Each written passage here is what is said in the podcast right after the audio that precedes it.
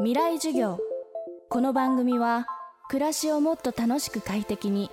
川口義賢がお送りします。未来授業。今週の講師は広島出身アメリカ在住の臨床心理医三鴨明子さんです。三鴨さんは広島の被爆2世。父真嗣さんの壮絶な被爆体験をまとめた著書を今回映画化しました。映画のタイトルは8時15分広島。父から娘へ。真嗣さんはあの日爆心地からわずか1.2キロの至近距離で被爆しましたが奇跡的に一命を取り留め昨年94歳で他界しました。未来授業1時間目。テーマは被爆2世の使命。もともと私は10歳ぐらいの時から父や母の体験についていつか本を書きたいなとは思ってたんです。私が小さい時っていうのは、まあ、例えばおばあちゃんとかおじいちゃんとかその近所のおじいさんおばあさんとかそういう人たちも、まあ、ほとんどが被爆者みたいな形だったので珍しい話ではなかったんですね。ただ子供心にもあの父のようにもう本当ど真ん中でしかも屋根の上で100%放射能から熱から全てを浴びたっていう人は非常に珍しかったんです。本当に大やけどをするような距人でで被爆したっていう方はまず生存者がすごく少ないですしでその後もあの放射能障害で亡くなった方たくさんいらっしゃるのでもう何十年も経ってまだそういう方がいらっしゃるっていうことが少なかった。何度も死の淵をさまようっていうのはあんまり身近に聞くことがなかったのでこれはやっぱり貴重な話なんじゃないかなっていうふうには思いましたね。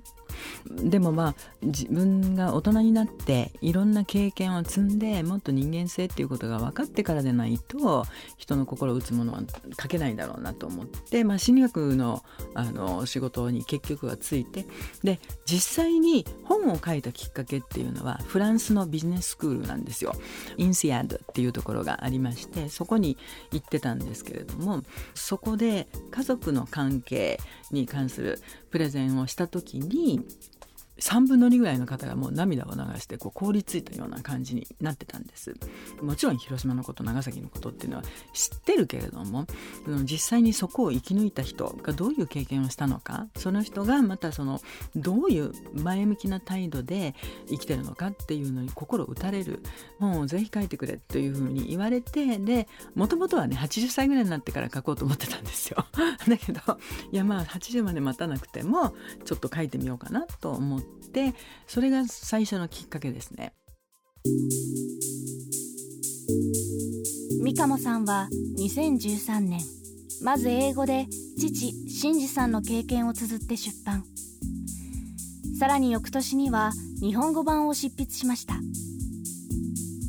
父に本書こうと思うんだけども英語と日本語どっちがいいって聞いたら絶対英語で書いてくれって言ったんですね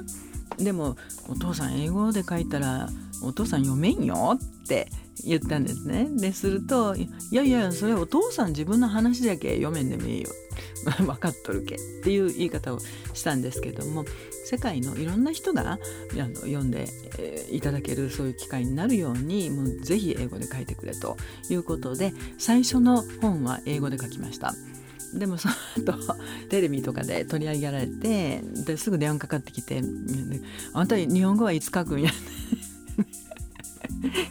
次の年までには日本語も書いて出版しました。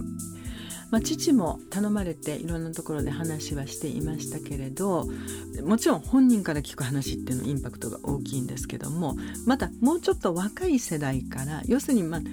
橋渡しですよね。高齢者の世代と今の若い世代のちょうど中間にいるような私たちの世代っていうのが、まあ、両方のことが少しわかるからその感性を踏まえた話っていうのができるっていう意味でこの映画もニューヨークの監督とかプロデューサーとかスタッフ全部30代の若い世代だったんです。でそれは私は意図的にそういう若い世代に作ってもらったんですけどもその感性を取り入れてより深みのあるものを作りたかった。だから海外の感覚特にアメリカあのアメリカで映画原爆の映画作るって本当至難の技なんですよね。なんだけどもそれでもやりたいって言ってくれる人たちを集めてより多くの世代または国文化の人たちにもどこかで自分に関係のあることとして伝わるようなそういう本と映画にしたいというふうに思ったからですね。未来授業今週の講師は映画8時15分広島。父から娘への原作者でエグゼクティブプロデューサー三鴨明子さん。今日のテーマは被爆2世の使命でした。映画は現在東京新宿のケイズシネマほか全国で公開中です。未来授業明日も三鴨明子さんの授業をお届けします。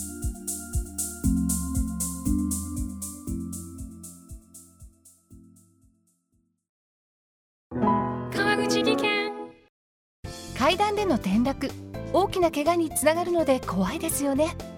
足元の見分けにくい階段でもコントラストでくっきり。白いスベラーズが登場しました。皆様の暮らしをもっと楽しく快適に。